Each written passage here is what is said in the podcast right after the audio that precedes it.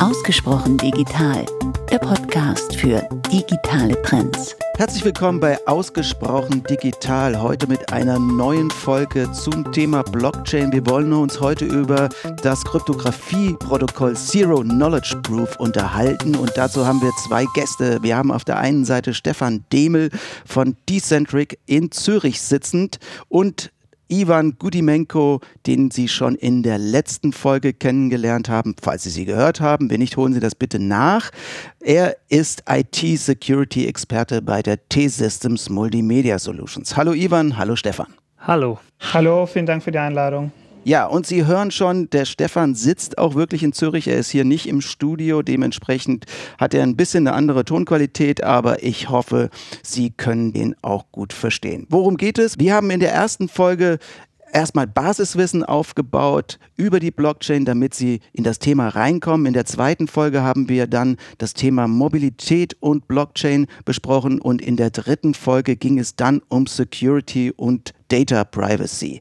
Jetzt wollen wir heute über eine neue Form von Kryptographie sprechen und wie man dort entsprechend mit der Blockchain arbeiten kann. Schön, dass ihr beide da seid. Ähm, wie Steffen schon gesagt hat, ihr seid ja beide von unterschiedlichen Firmen und uns interessiert natürlich am Anfang, woher kennt ihr euch eigentlich? Wie habt ihr euch kennengelernt? Das ist eigentlich keine alltägliche Geschichte. Ja, absolut. Ähm, ich glaube, mein Co-Founder Max ähm, hat vor einer Weile ein Paper von Ivan äh, im Internet gefunden aus dem Bereich Public Transportation.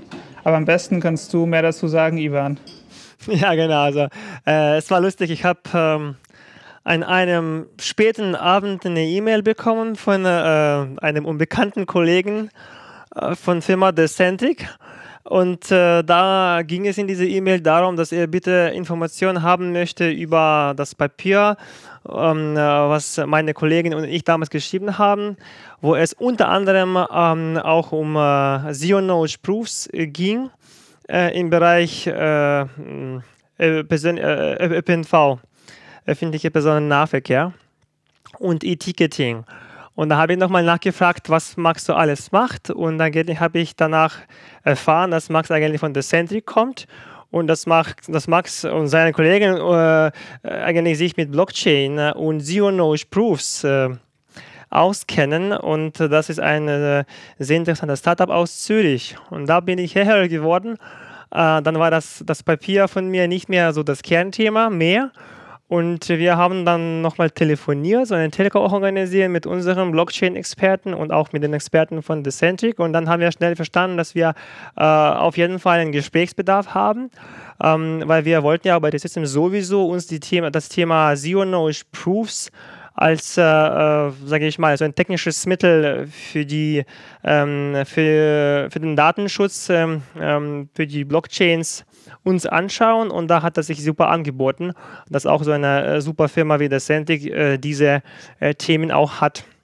Deswegen habe ich dann einfach, bin ich nach Zürich gefahren und mich mit den Kollegen dann getroffen und daher kennen wir uns auch jetzt persönlich. Ach ja, schöne, schöne Geschichte. Jetzt hast du schon ganz oft den, oder ihr beide, das Wort Zero Knowledge Proof verwendet. Ähm, bevor wir einsteigen, vielleicht könnt ihr noch mal eine kurze Definition geben, kurz und verständlich, ähm, was, was das eigentlich ist, ähm, was man sich darunter vorstellen kann und wie wir das in diesen ganzen Blockchain-Kontext einordnen können.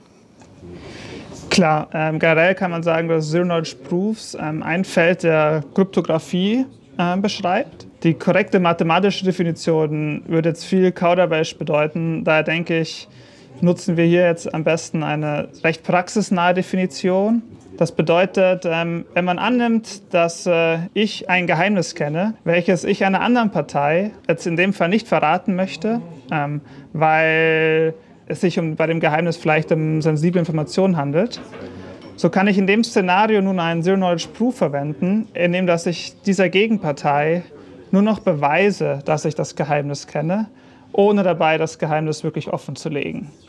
Das ist sozusagen die wirklich ähm, ja, praxisnahe äh, Anwendung von, von, von diesem Feld der Kryptographie, ähm, das wir jetzt im Laufe des Podcasts ja auch noch äh, weiter vertiefen werden. Das klingt jetzt sehr mathematisch mit diesem Beweisen. Ist das auch so mathematisch?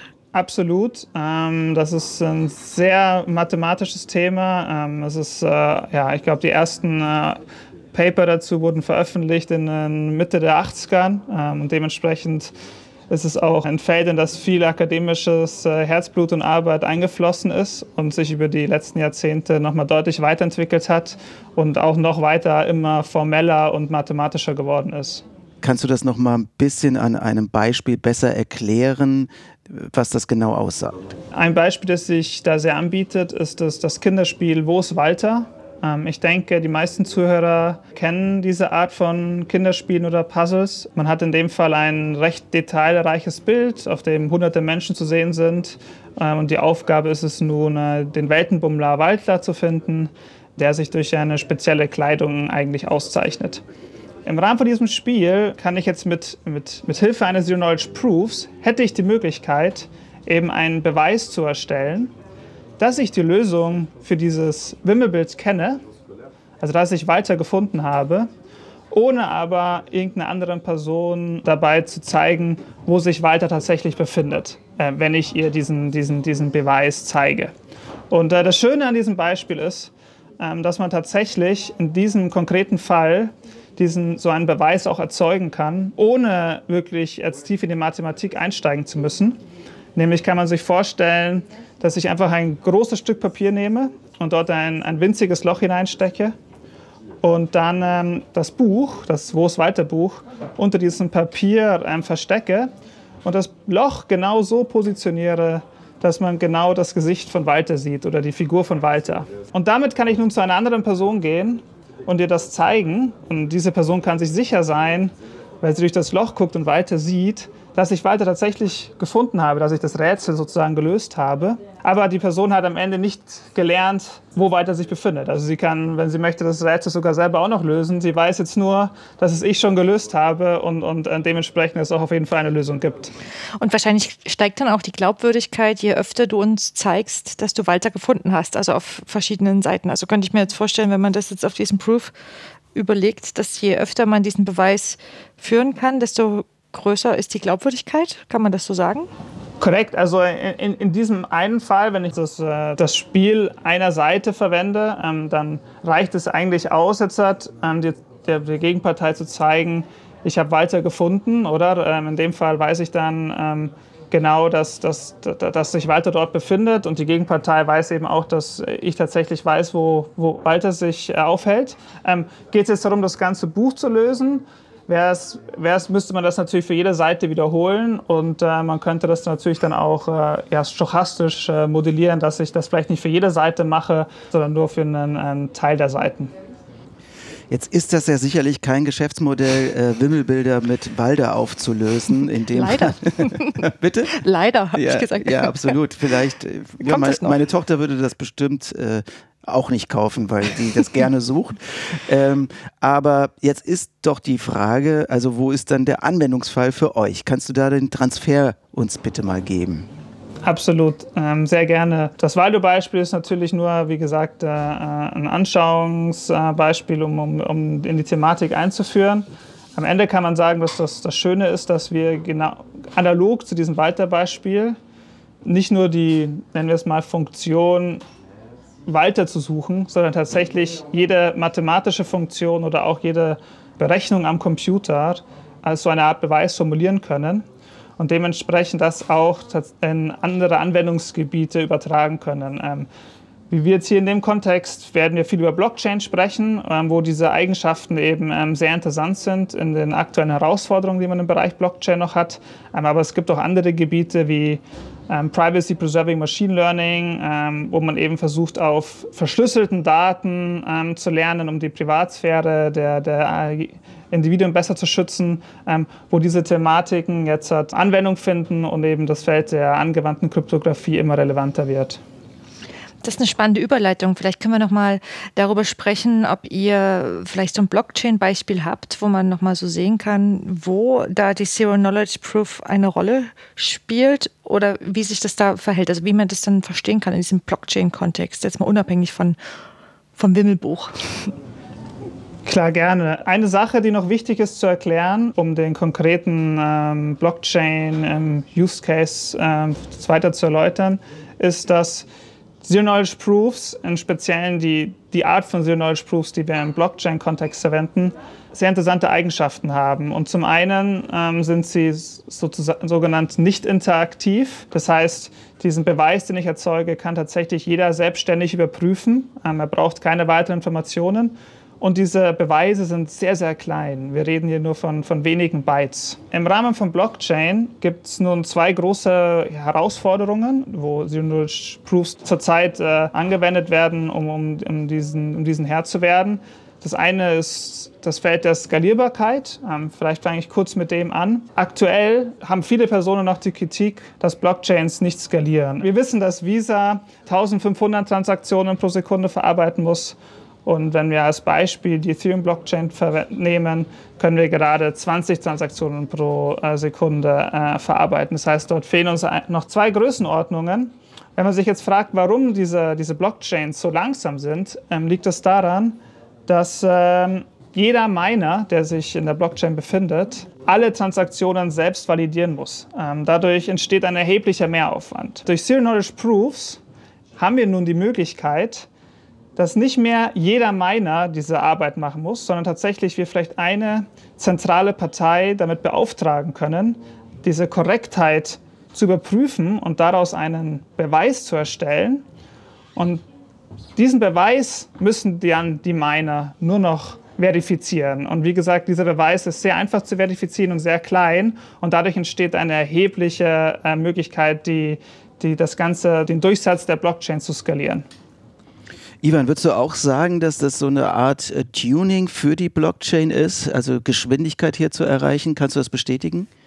Also aus meiner Sicht gibt es mehrere äh, technische Anwendungsfälle für die Blockchain, was zum Beispiel genau Zero-Knowledge-Techniken, wo sie unterstützen können. Das ist zum einen Skalierbarkeit, also sprich, dass die Blockchains, sage ich mal, performanter werden dadurch und das andere ist auf jeden Fall Privacy oder Datenschutz, was man mit solche, solchen Techniken erreichen kann. Ich möchte ganz gerne noch, noch ein kleines Beispiel nennen, wie äh, so ein Zero-Knowledge-Proof äh, aussehen könnte als Use Case, also Anwendungsfall. Und zwar, es ist häufig so, man muss äh, bei bestimmten Services das Alter nachweisen. Und das ist, momentan ist es häufig so, man muss einfach sagen, wie alt man ist, zum Beispiel, selbst wenn es ein elektronischer Pass ist, da steht das Geburtsdatum drin, man möchte zum Beispiel Zigaretten kaufen oder einfach einen Service äh, äh, nutzen, was das, diese Altersüberprüfung ähm, vorsetzt. Und dann macht man das so, dass man einfach mitteilt, wie alt man ist oder das Geburtsdatum. Und mit Zero Knowledge würde es so aussehen, man beweist, dass man älter als zum Beispiel 20 ist oder älter als 11 ist oder sowas aber man sagt nicht, wie alt genau man ist. Und wie, wie beweist man es aber? Das, dafür gibt es bestimmte Techniken, die, sage ich mal, den Serviceanbieter überzeugen, dass das auf jeden Fall so ist, aber dass er dadurch nichts mitbekommt. Sprich, nicht über die Tatsache hinaus. Also nicht die exakte Information. Genau, nicht okay. über die Tatsache hinaus, dass man zum Beispiel 40 oder, oder 80 ist, sondern nur, ja, der ist über 18, der darf. Das muss, ist für uns sehr wichtig. Mhm. Muss dieser Beweis von, äh, das ist ja auch ein typisches Beispiel für die Blockchain, dass da ja mehrere Personen an dieser Kette quasi dranhängen, muss dieser Beweis dann von allen Teilnehmern dieser Kette auch verifiziert werden? Je nach Use Case, also Anwendungsfall, nicht unbedingt. Es genügt schon, dass der direkte äh, Serviceerbringer überzeugt wird, um zum Beispiel den Service zu erbringen, also sprich Zigaretten zu verkaufen zum Beispiel oder einfach äh, was anderes und dann passt das schon. Aber die anderen können das sehen, also diesen Audit Trace, dieser, dieser Tatsache, dass der, der Beweis stattgefunden ist und alles in Ordnung gelaufen ist, das sehen die allen anderen schon auch mit. Gibt es schon solche Use Cases, wo man sozusagen sein Alter über so einen Proof verifizieren lassen kann? Ähm, Oder ist es jetzt erstmal nur ein Konstrukt? Es gibt äh, auch hier im Umfeld, was nicht Blockchain ist, auf jeden Fall solche Cases. Also das Beispiel, was ich vorher genannt habe, mit Altersverifizierung gibt es schon durchaus. Ähm, allerdings nicht mit dem Blockchain-Mittel, aber das ist erstmal irrelevant. Ähm, von daher, das ist, das finde ich sehr plastisches Case, weil das haben wir so oder so. Und da kann man auf jeden Fall Zero-Knowledge-Techniken sehr ähm, einfach einsetzen. Das ist auch klassisch erforscht zum Beispiel. Und da wäre das so, äh, man kann das entweder interaktiv machen, im Sinne von äh, der Dienst, also der, den, den wir überzeugen wollen, muss irgendwas liefern und dann gibt es Antwort zurück und so weiter und so fort. So viele und so oft, äh, so viele Mal oder so oft, bis, bis äh, derjenige überzeugt wird. Oder man sagt, das ist nicht interaktiv und äh, so ein Beweis kann auch von einem, von der, von der Instanz, die das beweisen möchte, einfach äh, direkt äh, kalkuliert werden, ohne dass jemand direkt äh, interagieren muss. So ungefähr. Stefan, wir haben gelernt, äh, dass Zero Knowledge Proof hilft beim Thema Skalierbarkeit. Wir haben gelernt, dass es einen Vorteil im Bereich Datenschutz gibt durch das neue Protokoll. Äh, gibt es denn auch Nachteile?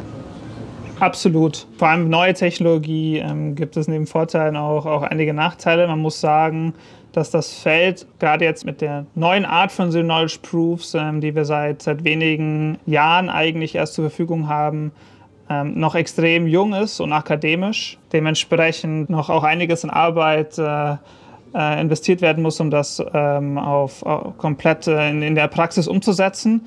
Wir sehen jetzt eben erste Projekte, die das erfolgreich getan haben. Ähm, ein Beispiel ist, ist, hier zu erwähnen, das ist sicher Zcash. Nichtsdestotrotz ist es von der Möglichkeit, ähm, jetzt für einen typischen oder Standardentwickler damit zu arbeiten, noch sehr weit entfernt. Und ähm, dementsprechend ähm, braucht es noch Tooling, noch weitere Lernmaterialien, um, um der, einer weiteren oder breiteren Entwicklerbasis dieses, dieses Feld zugänglich zu machen, um dort wirklich äh, mehrere Use Cases auch zu äh, ermöglichen und das Feld äh, mehr in die, in die Industrie und Praxis zu bringen.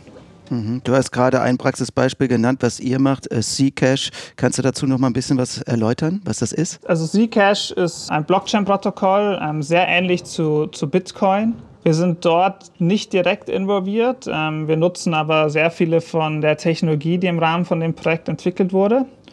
Bei Zcash ist es nun so, dass genau der Nachteil, ähm, den Ivan erläutert hat, vom Bitcoin, nämlich dass bei Bitcoin diese Integrität, also die Korrektheit, die wir von der, von der ganzen Blockchain so zu schätzen wissen, wird sichergestellt durch volle Transparenz. Jeder, ähm, jeder sieht, ähm, wer wie viel Geld hat und jeder kann jede Transaktion nachverfolgen. Und im Fall von Zcash verwendet man nun eben Zero-Knowledge Proofs anstatt herkömmliche Transaktionen.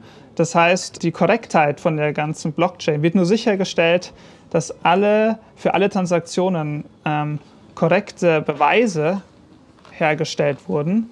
Dementsprechend kann man eben sicherstellen, dass immer noch alles korrekt vonstatten geht und man dieser ganzen Blockchain soweit trauen kann.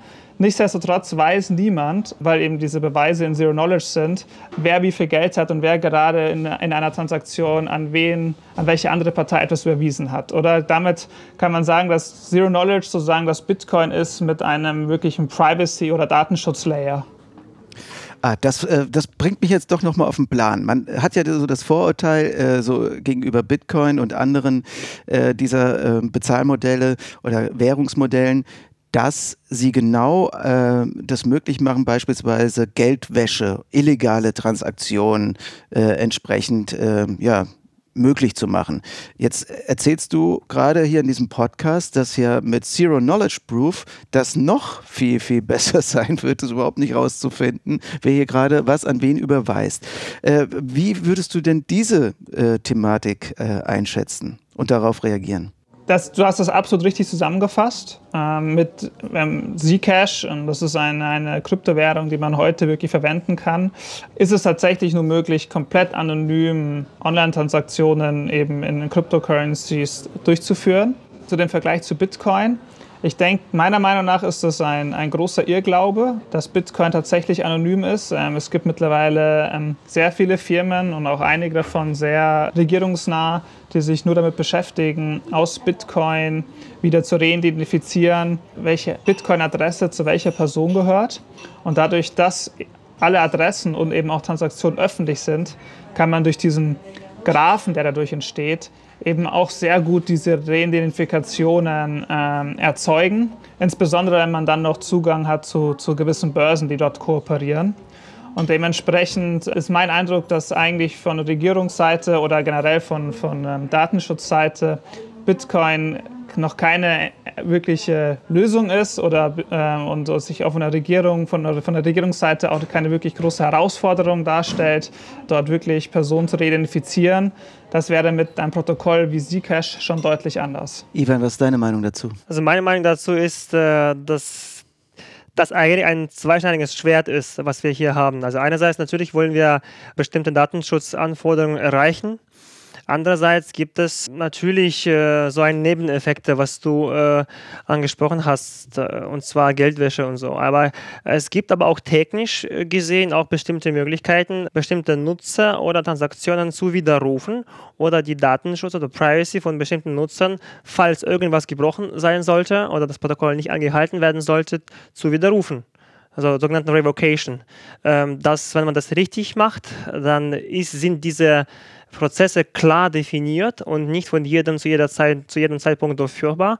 Aber man könnte schon sich, wenn das eine Anforderung wäre, was wir durchaus bei unseren laufenden Projekten sehen, auch entsprechend umsetzen und sagen, wenn es Verdacht besteht oder irgendwas äh, doch zurückverfolgt werden müsste, dann könnte das so sein, dass wir auch das mit umsetzen und so eine Revocation oder Widerrufungsmechanismus mit, äh, mit einpflegen. Und das, ähm, ja entschuldige, äh, reicht es dann, wenn einer sozusagen aus dieser Kette den Widerruf ähm, sozusagen startet oder müssen dann alle Beteiligten der Blockchain nochmal zustimmen? Also vielleicht nochmal ganz zur Klärung. Im Zcash geht es erstmal nicht, also in, in diesem Zero Cache. Äh, das könnten wir aber bei den anderen Anwendungsfällen so abbilden und da ist es je nach Anwendungsfall zu definieren, äh, was ist der Auslöser dafür. Also ich würde generell davon abraten, dass es jeder Teilnehmer einfach so auslösen kann, weil das ja widerspricht eigentlich dem Gesamtvorgehen. Was, das, wir wollen ja den Datenschutz hier erreichen und mit, Daten, und mit Zero Nodes schützen, wenn es Datenschutz ist. Beim Skalierbarkeit ist eigentlich auch ein ähnliches Problem, was ich sehe. Ähm, aber ja, ich denke, äh, diese Geldwäsche-Problematik könnte bei solchen Währungen wie zum Beispiel Zcash und Zcash-ähnlichen Blockchains auf jeden Fall einer der Showstopper sein für die Produktion, in Anführungszeichen, sage ich mal. Deswegen, wie zum Beispiel bei, bei, bei uns, bei den T-Systems MMS, äh, gucken uns auf jeden Fall zwar Zcash-Verfahren an, äh, setzen aber das nicht eins zu eins um. Das ist so unser Vorgehen an der Stelle und wir stimmen uns deswegen auch mit den Kollegen von der Sendrik ab, äh, welche Anwendungsfälle wir wie konkret optimal abbilden können. Ob das Zcash pur sein muss, also das Vorgehen, das äh, wage ich eigentlich zu bezweifeln. Das hilft uns aber sehr, äh, uns damit auszukennen, damit wir für unsere bestimmten Projekte, sage ich mal, die passende Lösung vorschlagen können. Ich kann Ivan da nur vollkommen zustimmen. Ich glaube, das Wichtige ist, dass wir mit diesen neuen Technologien die Möglichkeit haben, tatsächlich Anonymisierung ähm, ja, im Blockchain-Kontext umzusetzen. Es liegt natürlich immer noch an dem Design der endgültigen Lösung, welche Möglichkeiten es trotzdem noch gibt, um eben selektiv Sachen zu veröffentlichen ähm, und so weiter und so fort. Also in dem Fall ist es einfach ein weiterer Parameter, den man im, in, in einem Rahmen von einem Blockchain-Projekt nun zur Verfügung hat, um, um ein noch passenderes Design zu finden ähm, für, die, für, die, für die jeweilige Implementation. Ähm, und so würde ich das, das äh, schlussendlich ähm, verwenden. Ähm, man muss es ist auf jeden Fall nicht die Idee, dass man ausschließlich alles anonym dementsprechend umsetzen muss und, und ähm, und das komplett äh, so abbildet, wie, wie Zcash das vormacht. Jetzt hören dir vielleicht auch äh, Zuhörerinnen und Zuhörer zu, die in ganz unterschiedlichen Branchen unterwegs sind und sich fragen, was könnte denn ein Anwendungsfall für mich sein? Also wir haben jetzt gehört, das mit dem Alter, mit der Verifizierung, das könnte ein Thema sein. Was sind denn noch für Szenarien denkbar, die man äh, mit diesem Thema vielleicht abbilden könnte oder wo es äh, sozusagen einfacher werden könnte für die Unternehmen? Aus meiner Sicht vielleicht zwei Anwendungsfälle hätte ich. Ähm, einerseits äh, könnten wir uns so ein datenschutzfreundliches Roaming äh, vorstellen. Roaming im Sinne von Telekom-Roaming. Also wenn man zum Beispiel äh, nicht im, äh, in Deutschland ist oder nicht in Heimatstadt ist, äh, wo man äh, Kunde von bestimmten Telekommunikationsanbieter ist, dann ist es häufig der Fall, dass man dem Fremdanbieter in jeweiligen Land alles mitteilen muss, was für eine SIM-Karte man hat, eventuell ob man genug Geld hat, hat, um die Anrufe zu tätigen, äh, wenn es manchmal zum Beispiel sehr, sehr weit weg äh, von zu Hause ist äh, ohne Roaming-Abkommen zum Beispiel. Und dann könnte man sich so vorstellen, dass man äh, einfach dem Fremdanbieter beweisen kann, dass man genug Guthaben zum Beispiel hat und eben äh, nicht widerrufen ist und so weiter und so fort. Und dass man ein gültiger Kunde ist und eigentlich müsste äh, dieser Dritt-Roaming-Provider nichts mehr wissen weil der sogenannte Clearance, also diese äh, Überweisung von den schwächeren Beträgen äh, im Backend stattfindet, also nicht äh, direkt mit dem Nutzer. Ähm, und dann müssten eigentlich diese zwei Unternehmen dann nochmal sich einigen, äh, wer eigentlich äh, wem was schuldet. Und das kann auch äh, auf Basis von den gewonnenen Informationen erfolgen, aber da muss der Fremdanbieter nicht unbedingt alle Details zu dem Nutzer erfahren.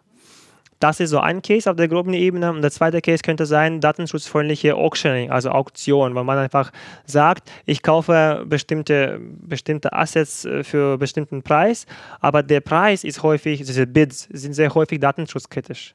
Aus einem einfachen Grund, wenn der Wettbewerber erfährt, also zum Beispiel so war das beim, beim, beim Frequenzsteigerung, also nur als Beispiel, ja, wenn man erfährt, äh, wie viel der andere angeboten hat, dann kann man leicht drüber anbieten und hat man es gewonnen. Und, solche äh, Fälle können auch ähm, on-chain passieren, sprich mit einem Blockchain-Mittel. Und da könnte man schon diese Bits, also sich dann bitten, aber äh, keiner erfährt bis zu dem Zeitpunkt der Veröffentlichung des der, der, jeweiligen Bits, wie viel äh, man angeboten hat. Man kann sagen, man regelt das über Blockchain in fairer Weise, so dass äh, die, dieser, das, das Programm auf der Blockchain selber entscheidet, wer gewonnen hat.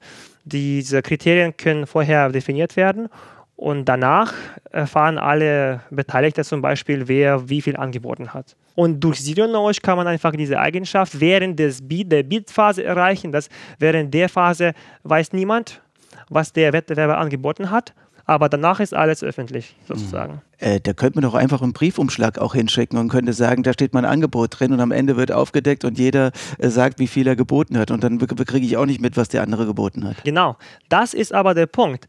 Äh, wie stelle ich sicher, dass du nachträglich nicht manipulieren würdest mit dem Brief und nicht sagen würdest, ich, hätte, ich habe aber eigentlich was anderes geschickt und der Auktionbetreiber, der auch dein, dein Bekannter oder Freund oder was auch immer ist, okay. das gleiche tut und dann erfährt keiner, erfährt keiner, was passiert ist ist. Und hier aber erfahren alle Beteiligten des ganzen Systems äh, durch Blockchain äh, was in dem Brief drin stand. was in dem Brief zu dem Zeitpunkt ja. damals drin stand. Ja, Weil also du kannst mit Zero Knowledge mhm. nochmal beweisen, hier, mhm. das ist, was hier äh, sich, was sich versteckt. Äh, in diesem Brief zum Beispiel, ja, du, du siehst zwar nicht, was das ist, aber glaub mir, Zero Knowledge Proof, dass das so der Inhalt ist. Mhm. Und danach kannst du prüfen, ob das wirklich passt. Und wenn das nicht passt, kannst du sagen, Moment mal, hier ist was stattgefunden.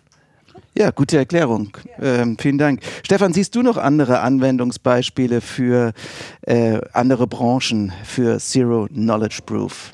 Also wir, wir sehen tatsächlich sehr viele ähm, Anwendungsfälle aus, aus äh, allen möglichen Industrien, ob das jetzt halt aus der Finanzindustrie ist oder aus der Gesundheitsindustrie, eigentlich überall, wo Datenschutz und Data Governance ein wichtiges Thema ist, ähm, könnten solche Technologien tatsächlich äh, die Lösung bringen. Vielleicht, vielleicht ein Beispiel von einem Projekt, äh, an dem wir gerade arbeiten, einfach um, um mal den, den, den, die Situation zu erklären, nehmen wir an, ähm, wir haben eine Bank, die ein sehr umfangreiches äh, Credit Scoring Modell äh, verwendet, um eben die Kreditwürdigkeit von, von neuen Kunden zu bewerten.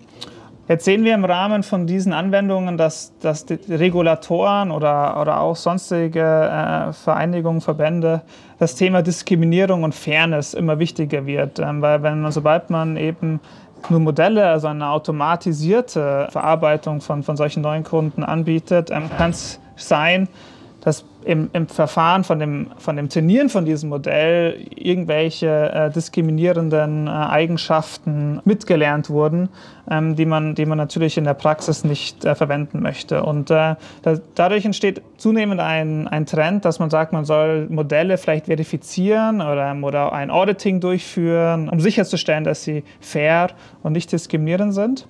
Und in diesem Kontext bieten sich nun Zero Knowledge Proofs an, weil mit Zero Knowledge Proofs könnte die, die Bank mit jeder Prädiktion, also mit jeder Bewertung eines Neukundens, neben, der, neben dem eigentlichen Resultat, also was jetzt in dem Fall zum Beispiel meine Kreditwürdigkeit ist, könnte sie zusätzlich noch einen Beweis, einen Proof mitschicken, dass tatsächlich dieses Modell verwendet wurde, das, nehmen wir es mal an, von, von, von dem Regulator freigegeben wurde, oder? Also das heißt, mit, man könnte generell im, im Kontext von Machine Learning und AI bei jeder neuen Prädiktion einen zusätzlichen so eine Art Fingerabdruck mitschicken, die sozusagen das Modell eindeutig identifiziert, aber eben in Zero Knowledge, sodass man über das Modell an sich nichts erfährt oder weil das Modell natürlich äh, Intellectual Property der jeweiligen Bank ist und man das nicht veröffentlichen möchte.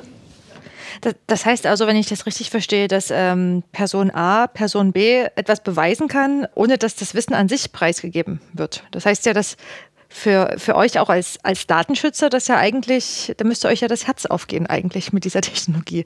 Dass jetzt nicht so viel Daten und Wissen herumgeschickt werden, sondern immer nur der Proof dafür, dass etwas so ist, oder? Absolut. Also das ist genau das, was Ivan auch schon beschrieben hat. Äh, äh, wenn es darum geht, im Internet äh, gewisse Attribute ähm, von, von einem selbst äh, zu bestätigen, ähm, wie jetzt Alter, Geschlecht und so weiter.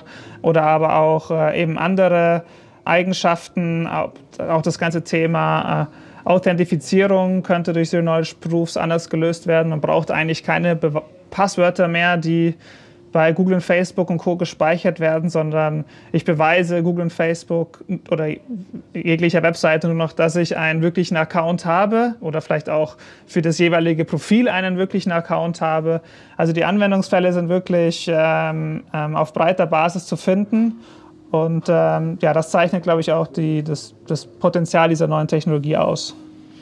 Ich möchte mal ganz kurz zum Abschluss auch über das Thema Datenschutz und äh, Datennutzung äh, sprechen. Äh, wir alle wissen, du hast eben, Stefan, das Thema ja äh, KI auch genannt, äh, dass wir, wenn wir über künstliche Intelligenzen, wenn wir über die Weiterentwicklung reden, natürlich die Datennutzung ein entsprechend wichtiger Faktor sein wird. Nur wenn wir genügend Daten sammeln, können wir auch intelligente Systeme schaffen, die beispielsweise Krankheiten wie Alzheimer etc. besiegen können. Und das ist ja ein großer Konflikt, ein großes, großen Spagat, den man im Datenschutz dann wiederum mit der Datennutzung gehen wird.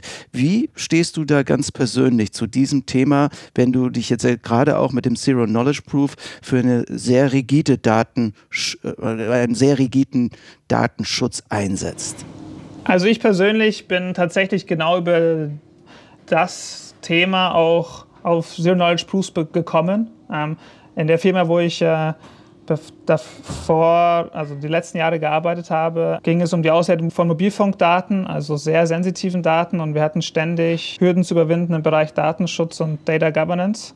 Und ich glaube eben, dass Zero Knowledge genau die Lösung ist für dieses Problem. Oder einerseits wollen wir Datenschutz sicherstellen, aber wir brauch, wissen auch, dass wir die Daten brauchen, um äh, eben KI zum Durchbruch zu verhelfen. Gerade neue KI-Modelle sind noch datenhungriger als früher, gerade wenn man so an, an, Deep Learning denkt. Dementsprechend ist die einzige Möglichkeit, dort Fortschritt und Innovation zu erzeugen, diese Daten zu verwenden. Und dementsprechend da kann es für mich eigentlich nicht ein Entweder-Oder sein, sondern wir brauchen eben beides. Und wir brauchen eben Technologien, die beides ermöglichen, wie zum Beispiel Zero Knowledge Proofs. Genau, sehe ich zum Beispiel auch genau so, auch aus dem Enterprise, also aus Firmenkontext ist es genau so. Wir haben bestimmte Probleme auf der, auf der Daten Datenschutzebene zu lösen und Zero Knowledge ist einer der äh, neuen alten Technologien, die uns auch im Blockchain-Umfeld aus meiner Sicht sehr gut helfen kann. Also ihr betretet jetzt mit dem Thema sicherlich Neuland. Das ist äh, ein ganz neuer Ansatz, den ihr dort geht und ihr seid da sicherlich auch von überzeugt. Habt ihr eine Mission, Stefan, die ihr jetzt dort noch weiter verfolgt? Äh, wie geht ihr dort fort? Wie, wie wollt ihr andere Entwickler, wie wollt ihr andere Menschen von diesem Thema weiter überzeugen und natürlich auch neue Mitarbeiter gewinnen? Ich glaube, äh, das wird, ist ja auch immer eine Frage in eurer Branche. Sehr gute Frage. Ähm, genau wie Ivan schon gesagt hat, ähm, ist es extrem wichtig, diese neuen Technologien nun einem breiteren Publikum ähm, in die Hand zu geben und Erfahrungen ähm, sammeln zu lassen. Ähm, dazu möchte ich an dieser Stelle auf das Tool Sokrates hinweisen, ähm, das ursprünglich von der TU Berlin gestartet wurde, dem Jakob dort und wir, von uns auch mitentwickelt wird. das ist eben genauso eine Bibliothek, ähm, die es Entwicklern ermöglicht, nun selbst Zero Knowledge Proofs zu entwickeln, ohne jegliches Wissen ähm, im Bereich der Kryptographie ähm, vorauszusetzen ähm, und hat das Ziel, Entwicklern erste Erfahrungen mit Knowledge Proofs einfach sammeln zu lassen, um eben ihre eigenen Use Cases damit auch ähm, zu arbeiten und zu verifizieren. Die Herausforderung in diesem Knowledge-Bereich ist auch, äh, dass diese Technologie auch greifbar gemacht werden muss für die Entwickler, die das eigentlich nachher umsetzen und natürlich auch für die Architekten.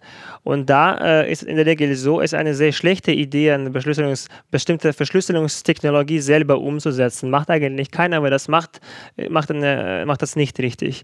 Deswegen in der Regel nutzt man auch die sogenannten Bibliotheken oder die Libraries. Ähm, und ähm, eigentlich die Thesen, die man beweisen muss, müsste man erstmal in die bestimmte, ähm, in die bestimmte Form weiter übersetzen und diese Form kann erst dann umgesetzt werden. Und da helfen solche Frameworks, die auf bestimmten Libraries basieren. Und das äh, muss man einem Entwickler eigentlich in die Hand geben. Und einer der solchen Libraries und eben Frameworks ist Socrates. Wir, wir forschen auch aktiv in, diese, in diesem äh, Gebiet. Äh, und ich denke, das ist eigentlich auf jeden Fall ein eine sehr heißes Thema und ich freue mich darauf, dass wir auch äh, natürlich in der Zukunft auch weiter mit diesem Thematik weiter haben werden. Und Sie finden den Link zu diesem Sokrates, von dem wir jetzt gerade gehört haben, natürlich in den Details dieses Podcasts.